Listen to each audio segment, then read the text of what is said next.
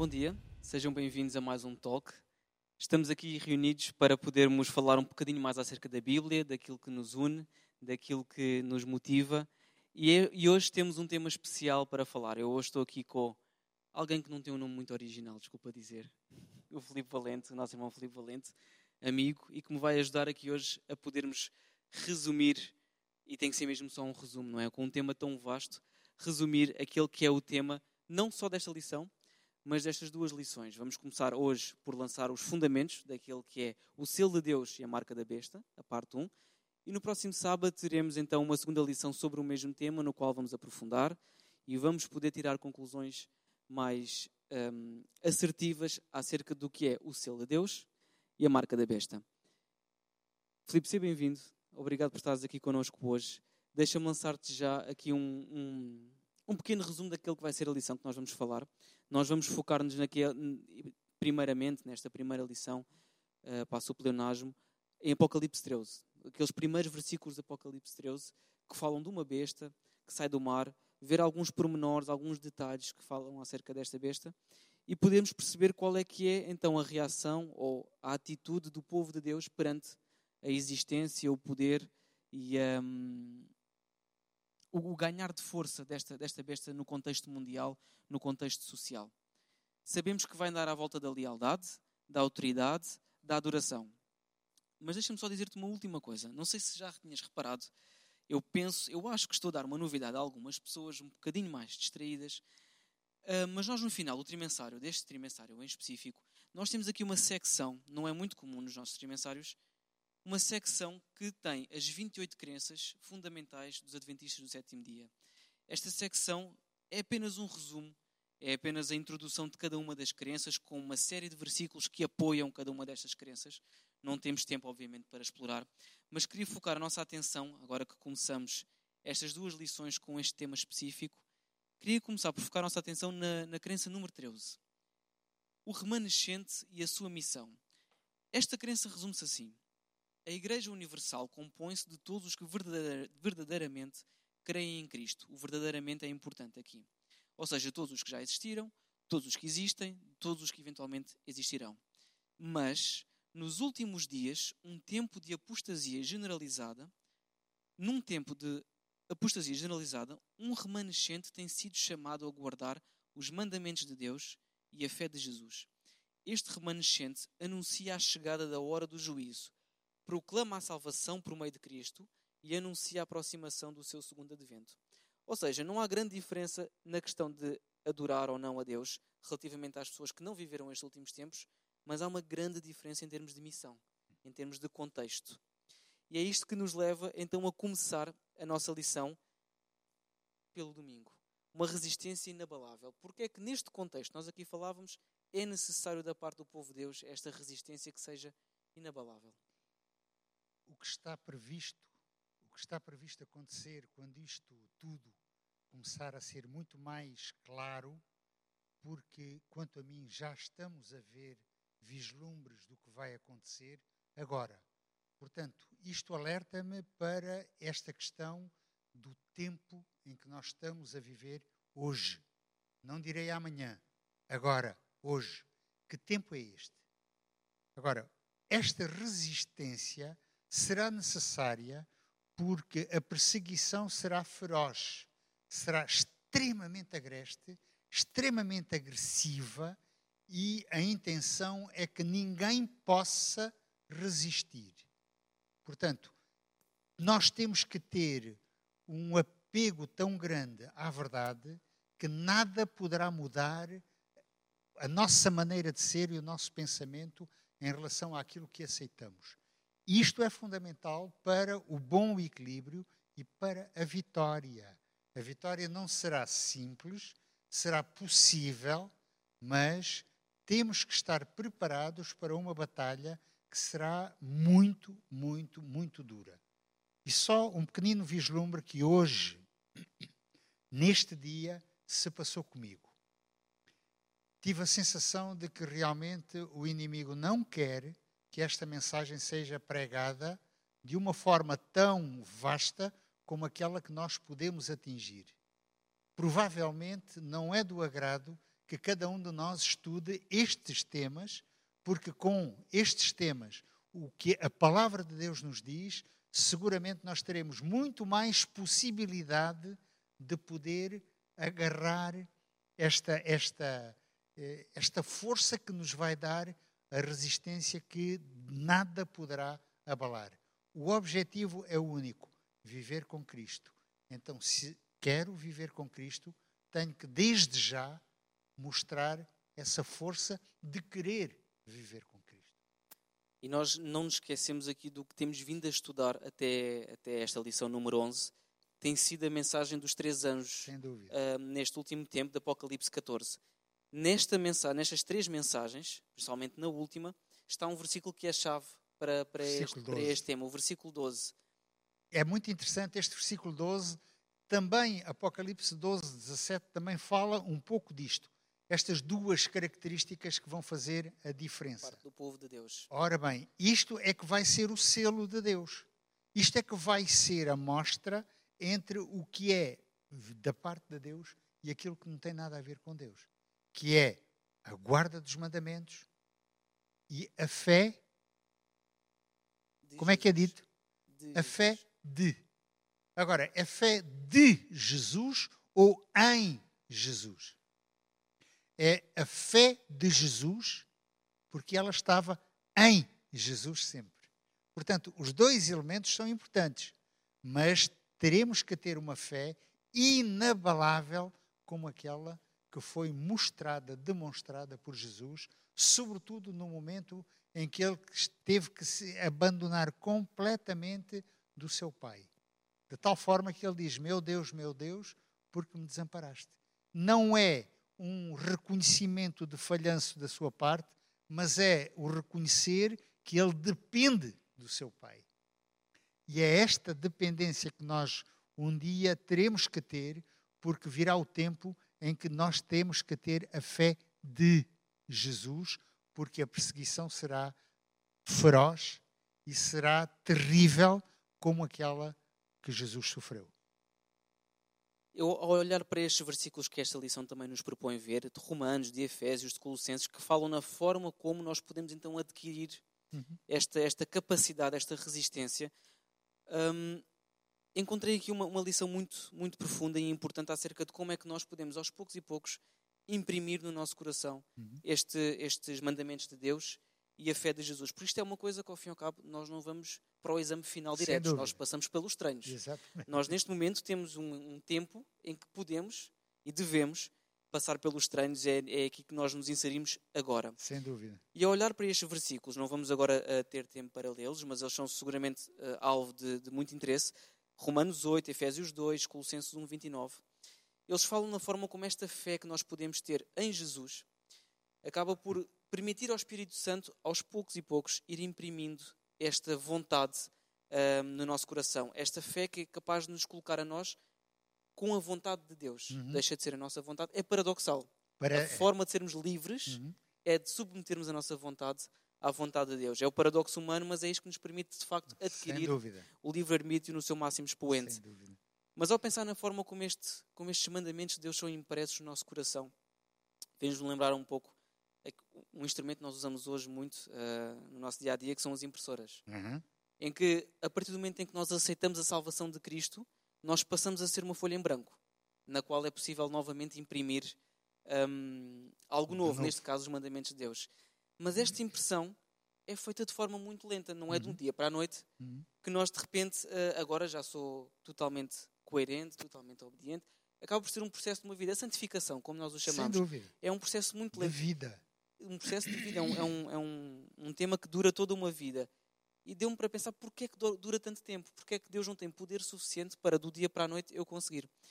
E consegui perceber só, só um detalhe, é que se calhar o problema não está nem na impressora nem na tinta. Hum. É o papel que tem algum problema de impressão e que necessita que seja feita várias passagens, lentamente, até que os mandamentos de Deus possam estar impressos. Hum. Mas temos uma vantagem, é que a partir do momento em que os mandamentos de Deus são impressos no meu coração, Deus não vai combater aquilo que é seu. Se os seus mandamentos estão no meu coração, Deus não me vai rejeitar. Portanto, já tivemos a opção tomada. Já fizemos aquilo que deveríamos fazer, a escolha. Agora, que escolha faço eu?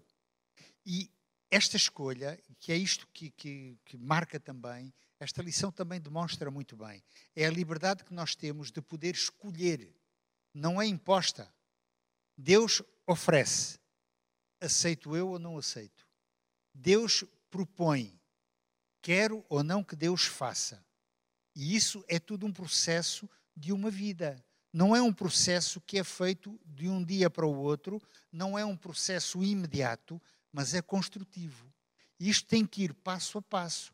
É como o ser humano não consegue fazer aquilo que faz aos 50 anos, aos dois ou três anos de vida. Há todo um encaminhar, há todo um progresso a ter que nós devemos ter consciência que é um progresso, um progresso para a frente e não é um retrocesso. Atenção, porque muitas vezes pensamos que é melhor voltar atrás para saltar melhor. Não é tanto assim. Eu tenho é que já saber quais são os obstáculos e como saltar. E a palavra de Deus dá-nos essa instrução. Por isso é que, estudando a palavra de Deus, como ela se apresenta, todos nós temos a possibilidade não só de conhecer o futuro, porque está claro que o futuro vai ser assim, e não tínhamos dúvidas que não vai demorar muito tempo. A questão da, da, da, transgressão da lei do sábado, que vamos falar sobre isso com um bocadinho mais de detalhe, já está a começar, já se começa a enaltecer um dia na semana que é necessário para isto, para aquilo, para o social, para o, a, a natureza em si, mas é o que Deus propôs logo do início. Ok? Portanto, este, este processo de aprendizagem é progressivo, não é de um dia para o outro. No entanto, não posso eu ser o obstáculo e dizer hoje não quero. Eu tenho que querer sempre. Porque Jesus, a única coisa que Ele quer é estar connosco na eternidade. Mais nada. Ele só veio a esta terra para isso, não veio para mais. Deixa-me só acrescentar aqui dois detalhes uh, quando falavas acerca da fé de Jesus. Nós vimos que o povo de Deus é aqueles que guardam os mandamentos de Deus uhum. e o povo, povo, e tem a fé de Jesus. Um, os mandamentos de Deus é fácil, remete-nos obviamente para o, o decálogo uhum. e já vamos mais à frente, e como dizias muito bem, perceber que há um mandamento que se sobrepõe aos outros na sua importância para o tempo do fim. Uhum. Não no, no, no, nosso dever para com eles, mas na sua importância para, para o tempo do fim. Mas a fé de Jesus é aquela parte que se calhar pode suscitar algumas dúvidas. A fé de Jesus que Jesus teve e a fé de Jesus quando ele teve, não só durante toda a sua vida, mas naquele momento em que tudo o que estava ao seu redor clamava, como diz a nossa lição, as circunstâncias clamavam para que ele duvidasse. Uhum. Ou seja, é uma fé que não é tida só em tempos bons, é uma fé que também tem que ser um, forte em tempos maus. Em tempos em que tudo nos vai indicar que se calhar devemos pensar uhum. ao contrário. Isto leva-me a crer que esta fé só se pode basear não no presente, ou seja, nesse presente que irá ocorrer uhum. E que vai ser preciso uma fé cujas circunstâncias nada a apoiam, mas é uma fé que terá então que ser apoiada naquilo que nós já vivemos uhum. anteriormente. Esta palavra penso que é chave aqui neste Já Todas as Nações, na citação de Ellen White. Jesus apoiava a sua fé naquelas horas nas provas que anteriormente lhe tinham sido dadas. Ou seja, é sempre preciso uma parte que aconteceu antes. Exatamente. É sempre preciso um apoio que pode não ser naquele momento, mas teve que ser posto em prática antes. Só assim é que os treinos servem então para o exame final, como falávamos há pouco. E isso é todo um processo que tem as suas fases. E não há que saltar fases. Porque depois, se eu não atravesso um determinado obstáculo, não conseguirei atravessar outro. Ok? Portanto, há toda uma formação do nosso caráter enquanto estamos em vida. Não é? E muitos pensam que depois vai haver aquela transformação, tipo, no, Sim, instante ficar. Não é. Isto é um processo que é progressivo. Ok? Portanto, começa quando? Assim que nós nascemos. Assim que os nossos pais nos ensinam alguma coisa. Mas é preciso que eles próprios já tenham tido também essa formação. E quando não têm? O processo pode eu, ser mais difícil. Qual dos nascimentos? Quando nós nascemos, qual dos nascimentos? O nascimento físico, já aí pode começar. Aí pode já começar, dentro do dúvida. lar deve haver esta preocupação do ensino do que diz a palavra de Deus. De incutir na criança a vontade de seguir a Cristo e mostrar quem é Jesus, o, qual é a sua missão, o que ele vem fazer, da forma como veio, como agiu, as histórias da Bíblia, tudo isso nos ajuda a ver que há aqui um personagem importante que eu agora tenho que o conhecer melhor. E depois é todo o processo da vida de aprendizagem e de aplicação em si próprio daquilo que aprendeu. Ou seja, pode, pode ser ensinado, e pode e deve ser ensinado quando há, esse, quando há esse privilégio desde o nascimento físico. Sem dúvida. Mas desde o nascimento espiritual, Ah, para muitas pessoas que não conheciam a mensagem Sem antes, dúvida. pode sem dúvida também ser. E Aliás, é e deve- também progressivo. e é também progressivo e, e acontece com a mesma intensidade e com o mesmo, e com o mesmo propósito. Destacar um último ponto aqui nesta questão da fé de Jesus. É uma fé que tem que ser praticada por nós, não só em tempos maus. Uhum. Para resistir nos tempos maus, também tem que ser praticado nos tempos bons. Sem dúvida. Ou seja, porque os tempos bons são aqueles tempos em que nós Preparação. não temos apare- aparentemente problemas, não temos aparentemente dificuldades, não temos que ter aquela provação que se calhar custa, mas às vezes a ausência de provação também pode ser perigosa. Sem dúvida. E, e essa ausência de provação hum, acaba por nos deixar mais flácidos, mais Relaxados. relaxados, mais mornos. Ao fim e ao cabo, mornos é uma palavra-chave quando, nós, quando nós olhamos dúvida, também para o. Apocalipse e para a igreja dos dias, e dos dias de hoje. Muito bem. Avançando na lição, deixa-me perguntar-te relativamente a esta, esta intolerância religiosa que vai acontecer. Nós já fomos introduzindo ah, aos poucos aqui este tópico. Uhum. É uma intolerância religiosa que é o próprio Apocalipse que nos apresenta, não, não é a Igreja Adventista que está a apresentá-la. O próprio Apocalipse mostra que irá ocorrer. Começará por, primeiro por um boicote económico, Hum. perseguição, finalmente decreto de morte. A lição é muito clara e afirma isto várias vezes, tanto esta lição como a A próxima próxima. que nós não temos e a lição, a lição, perdão, a Bíblia não mostra todos os detalhes pelos quais a sociedade e a igreja, o povo de Deus irá passar. Mas sabemos, regra hum, alto nível, que sim será um boicote económico, sim haverá perseguição, perseguição física, e sim haverá também um decreto de morte. E é tal intolerância religiosa também. Aliás, nós já vamos vendo um pouco disso. Ainda não é com, digamos, a intensidade que um dia vai acontecer. Mas já vamos vendo que já começa a haver intolerâncias, já começa a haver perseguição, já começa a haver boicote económico, já começamos a ver eh, movimentos um pouco. eh, se estudarmos bem a palavra de Deus, começamos a ver que as coisas estão-se a preparar para algo de pior. E esse será o decreto de morte, sem dúvida, não é? Mas eh, a preparação tem que começar agora, quando aparentemente está tudo bem. É quando eu preciso de ir à palavra de Deus e ver já quais são os pequeninos detalhes que nós temos de ter em conta. E hoje em dia, o que se está a falar só da natureza, o ser humano, com as suas atitudes, com a sua maneira de pensar, com a sua ganância por, eh, por viver melhor, como eles dizem, e afinal não vivem melhor de forma nenhuma, tem dado, tem destruído a natureza que Deus criou. E com isso tudo depois, alguém tem que ser culpado. Vamos encontrar culpados e vamos tentar culpabilizar aqueles que seguem o Criador. E isto vai formar a diferença, vai ser. Hoje ainda não temos essa perseguição de uma forma eh, concreta Aberta. mas e aberta, mas vamos passar por isso, se não morrermos antes. Mas quando eu morrer, como é que estarei na minha relação com Deus? Será para mim o final? Será para mim já o momento da salvação? Ou ainda estarei hesitante? Por isso, quando é que eu vou morrer? Alguém poderá dizer: só aquele que premedita a sua própria morte. Só aquele que tem intenção de. Muitos casos nós temos visto que, de pessoas que vendiam saúde, como é hábito nós dizermos, e de um momento para o outro faleceram. Qual era a sua ligação com o Mestre? Qual era a sua ligação com Cristo? momento. não é? Portanto, nós não temos que estar à espera do momento da perseguição e do decreto de morte para então tomar as minhas decisões. Isto que, é todo um processo que inicia praticamente desde que nós temos conhecimento da verdade. Então, Deixa-me fazer-te uma pergunta. Desde quando então, sabemos que agora neste momento não é aberta Uhum. e irá ser, mas desde quando é que existe perseguição ao verdadeiro povo de Deus? Desde quando? A partir do momento em que vai sair um decreto dizendo que há um dia de guarda que tem que ser uh, guardado. Isto é um reforço. Em todo o mundo, a partir desse momento, nós temos de ter a certeza que a perseguição iniciará de uma forma muito Mas essa perseguição, estamos a falar da perseguição aberta. A minha Sim. pergunta é no sentido, desde quando é que existe perseguição? Ah, isso desde sempre. geral.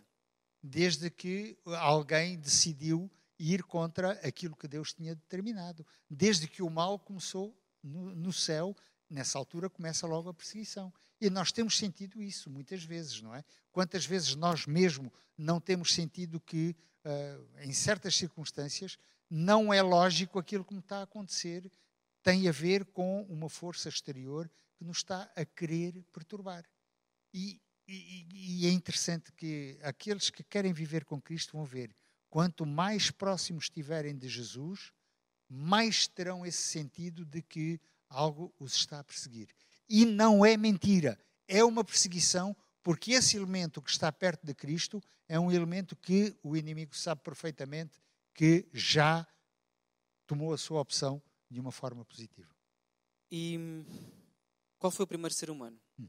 a sofrer perseguição? Desculpa estar a insistir neste tema, mas quero, quero ir a fundo. Qual foi o primeiro ser humano a sofrer perseguição? Bom, a partir do momento em que o ser humano transgrediu, começou a seguir, começou a, a ser perseguido pelo inimigo. Mas aquele que foi vítima de uma perseguição foi Abel. Não é? Foi Exatamente. vítima da perseguição. Mas agora vejamos só o contexto todo, só da família, quando isto aconteceu, a decepção que foi daqueles pais de verem os dois filhos que tinham não estarem de acordo um com o outro e, pela mentira, um deles morre e o outro não aceita que cometeu um crime. Ou seja, não reconhece que fez algo de mal. Uhum. O mal começa já a ter um outro cariz diferente, uma mostra diferente. Portanto, desde sempre, a partir do momento em que houve o estabelecimento da inimizade entre Jesus e Lúcifer, a partir desse momento começou a perseguição, começou a, a haver a dissensão entre tudo e todos. E então deixa-me fazer-te uma pergunta hum, relacionada com esta, mas já voltando aos dias de hoje. Porquê é que só agora é que é necessário então haver uma marca para aqueles que são perseguidos e uma marca para aqueles que perseguem ou que aceitam hum, a marca da besta? Bom, aquilo que eu depreendo é porque eh, pode ser difícil distinguir exatamente quem segue ou quem não segue a verdade. Portanto, a quase verdade, que já é uma mentira, vai ser tão quase que nós poderemos facilmente confundir com a mentira. Então, nessa altura, é preciso estabelecer determinados uh, sinais mais visíveis para que se possa distinguir o bem do mal. Ou seja, nós só precisamos de marcar duas coisas quando elas por si só já são quase indistinguíveis. Sem dúvida. Daí a necessidade então de haver uma marca neste Exatamente, contexto final Exatamente. em que ambas, ambos os lados estarão muito semelhantes, mas ao fim e ao cabo completamente diferentes naquilo que toca à sua adoração, lealdade um, e livre-arbítrio, como nós falávamos há pouco. Vamos então aqui ao Apocalipse 13. Nós falámos há pouco que íamos focar-nos no Apocalipse 13. Vamos ver as características, ou algumas das características desta besta, a besta que sai da água. O Apocalipse 13 mostra-nos duas bestas. Sim. Uma que sai da água, uma que sai da terra. Vamos começar por uma característica da besta que sai da terra. No versículo 15 a 17 do Apocalipse 13, diz o seguinte: e está a falar da besta da terra. Uhum. Foi-lhe concedido também que desse fogo à imagem da besta, para que ela falasse, e fizesse que fossem mortos todos os que não adorassem a imagem da besta. E fez que a todos, pequenos e grandes, ricos e pobres, livres e escravos, lhe fosse posto, lhes fosse posto um sinal na mão direita ou na testa, para que ninguém pudesse comprar ou vender, senão aquele que tivesse o sinal ou o nome da besta ou o número do seu nome. Existem aqui vários elementos. Eu vou rapidamente dar algumas, algumas luzes acerca de alguns deles, porque nós não temos tempo para debater todos os tópicos que aqui estão. Mas traduzindo isto um, na, na, linguagem descodificada, que é o próprio Apocalipse e a Bíblia que o descodifica, ao fim e ao cabo o que estes versículos estão a dizer é que é o seguinte: existe um poder político uh, que vai, ao qual vai ser dada a capacidade de fazer uma, a imagem da besta. Uhum. Vai dar fogo à imagem da besta para que ela fale. Faz lembrar um bocadinho Deus no Gênesis quando criou o homem e soprou nele o fogo da vida. Parece que aqui também há uma imitação daquilo que Deus fez ao início com o homem. Aqui vai ser dado fogo à imagem da besta, para que ela falasse. Uhum. E fizesse que fossem mortos todos os que não adorassem a imagem da besta. Ou seja, vai haver uma imagem, imagem da besta, a besta é esta que é a primeira, Sim. nós estamos a falar. Esta imagem nós não temos ainda todos os detalhes do que ela será, mas será algo que será feito e será feita à imagem daquela, daquela primeira besta, que estará de acordo com aquela besta, terá um, um processo de adoração e um processo de aproximação à mesma semelhante à, à primeira besta. Sim. E esta, esta besta da terra, este poder político, vai fazer com que todos aqueles, independentemente da sua classe social, se são livres, são escravos, vai ser colocado um sinal a estas pessoas, ou na testa ou na mão. Na mão. Este sinal vai servir para o seguinte: não vão poder nem comprar nem vender, senão aqueles que tiverem o sinal uh, que vai ser imposto por, por este poder político. O que é que a nossa lição foca? São várias coisas, nós não podemos focar todas, mas o que é que a lição foca aqui? É a questão das sanções económicas, ou seja, não vão poder nem comprar nem vender. As primeiras sanções económicas que vão ser colocadas apenas àqueles que têm a imagem Esse da sinal. be- a, a marca da besta, este Exato. sinal. Contudo, porém, existem alguns que têm outro sinal. Uhum. A marca, neste caso não se chama marca, chama-se o selo de Deus, que nós vamos aproximar-nos deste tema, deste, deste conceito agora, e mais aprofundadamente na próxima lição. E começando então a aproximar-nos a este segundo, esta segunda marca, esta segunda marca, o selo de Deus, nós vamos voltar para o Apocalipse 13, mas para os primeiros versículos. Uhum. Vamos então perceber que imagem, ou que besta é esta que sai do mar, à qual irá ser feita uma imagem pela segunda besta. Uhum. Ela sobe do mar, e diz o versículo 1: Vi subir do mar uma besta que tinha dez chifres, sete cabeças, e sobre os seus dez chifres, dez diademas. Hum, e sobre as suas cabeças o nome de blasfémia. Uhum. A besta que vi era semelhante ao leopardo, os seus pés como os de urso e a sua boca como de leão. O dragão deu-lhe o seu poder e o seu trono e grande autoridade. Uma vez mais, há vários símbolos aqui que, são- que necessitam, necessitam ser descodificados pelo próprio Apocalipse. Focamos apenas o ponto que esta besta, este poder político, hum, tem várias semelhanças a outros poderes políticos que já Daniel falava.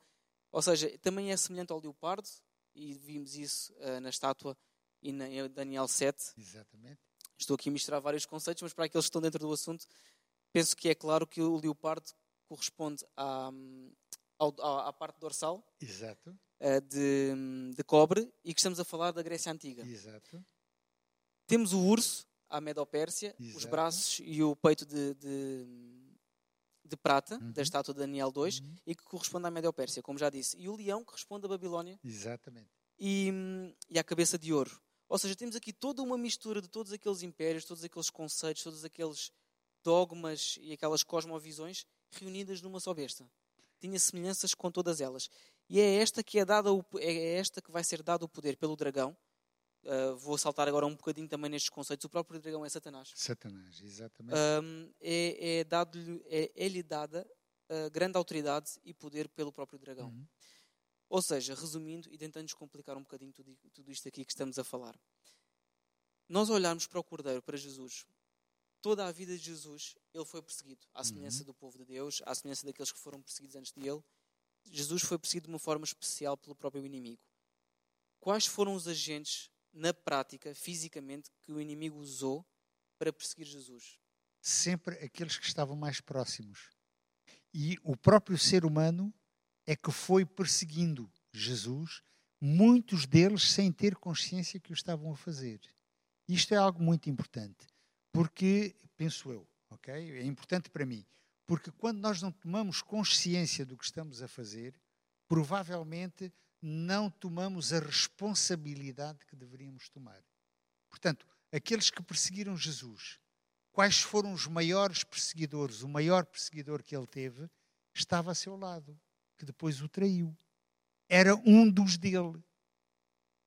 Ok? E esta, esta, esta questão da perseguição vem e começa naqueles que nos são mais próximos, talvez. Porque o objetivo do inimigo é exatamente criar, ah, como dizer, suspeitas, não ter confiança, perder a confiança. Porque essa confiança perdida com aquele que está aqui mais embaixo, é muito fácil eu não a ter com aquele que nem o vejo, não posso ver, que é o meu Salvador. Eu posso vê-lo por aquilo que ele me ensina, por aquilo que ele me mostra através da sua palavra. Eu consigo vê-lo.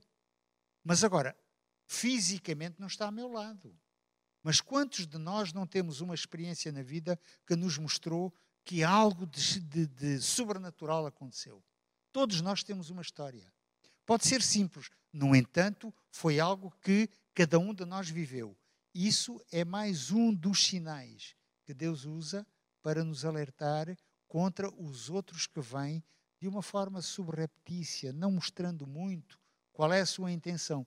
Porque se a besta, se o dragão se mostram como eles são e abrem a boca de uma forma muito agressiva, obviamente que eu terei.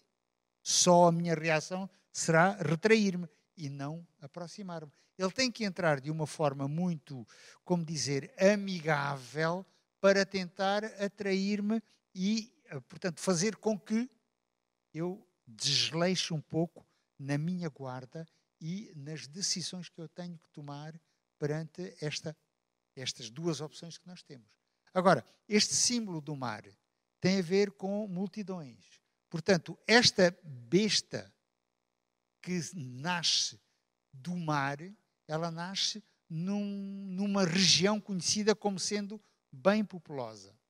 E quando nós vamos ver as características, vamos ver que isto tem uma forte conexão com uma corrente religiosa que se inicia ainda no tempo de Roma e que depois vai tomar uma forma mais Roma, perdão, eu esqueci-me de dizer, Roma como império, não Roma Sim. como cidade, OK? Portanto, ainda no tempo do Império Romano, mas que depois vai, vai se restringir de uma forma muito mais evidente a uma região apenas, para daí então se expandir para todo o mundo. Não é? Portanto, é um poder político, como disseste muito bem, e religioso também, porque pretende também falar em nome de Deus. Quando, quando abre a boca, não tem nada para exaltar Deus.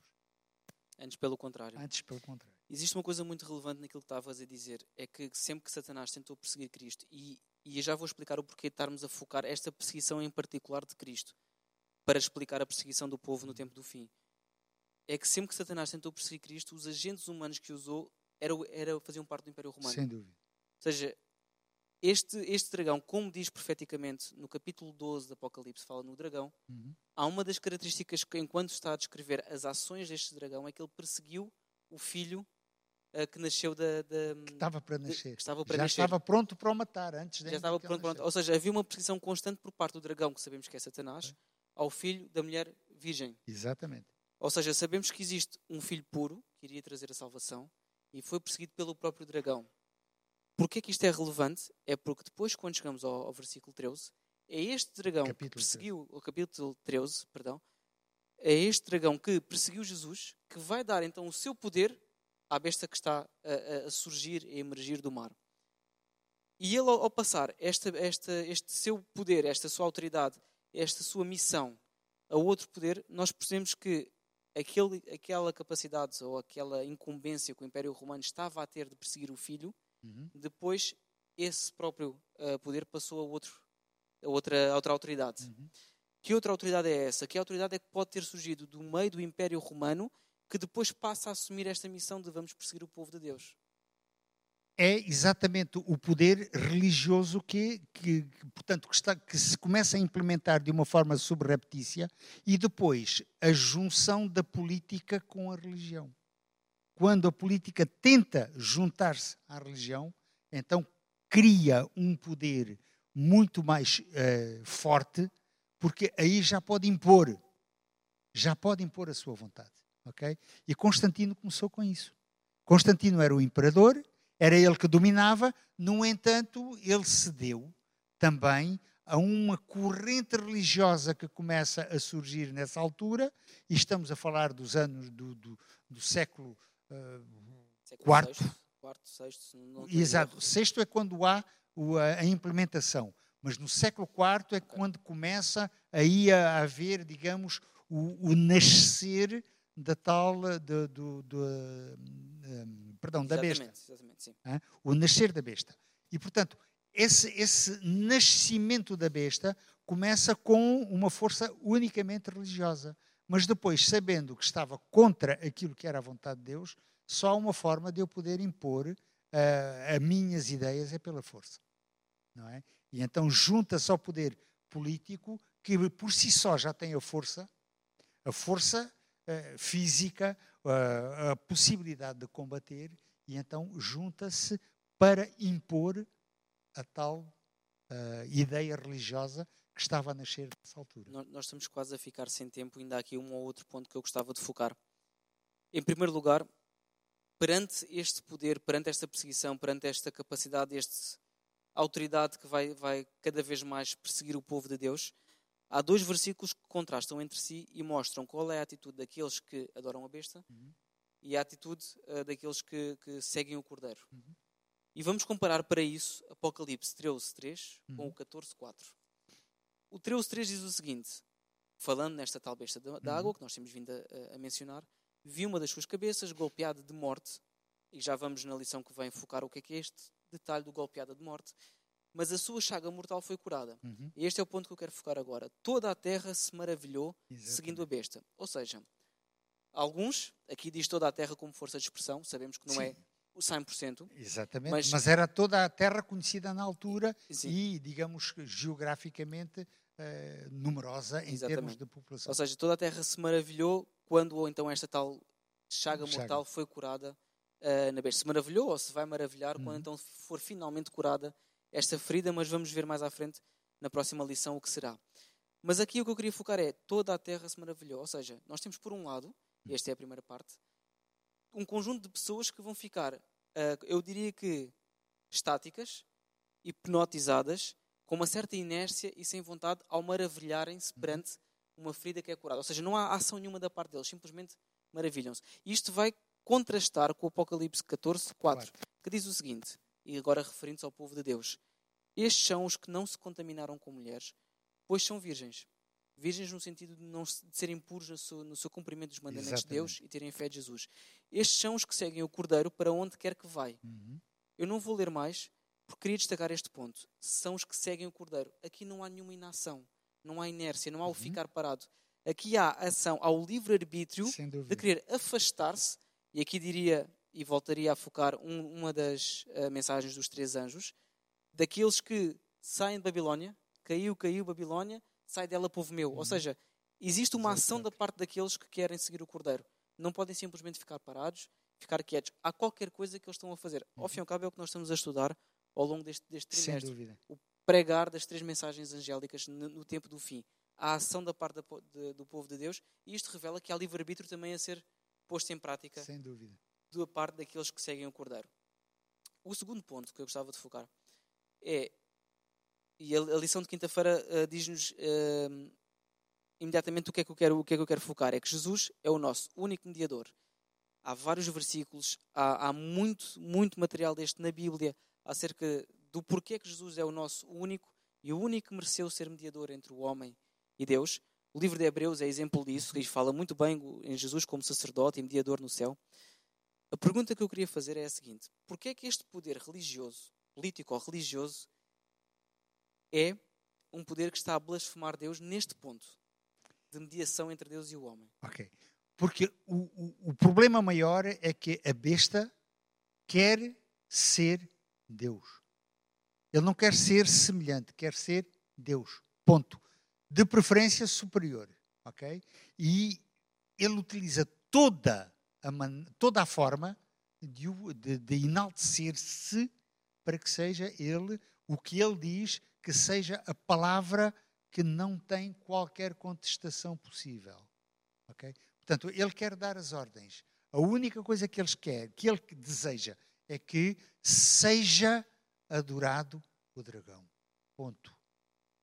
É enaltecer dragão. E então é, ele submete-se ao dragão e quer impor esta adoração aos outros. Não é uma, uma adoração que é livre, mas é imposta é uma sobrecarga, é o querer que todos adorem aquele que um dia se rebelou contra Deus.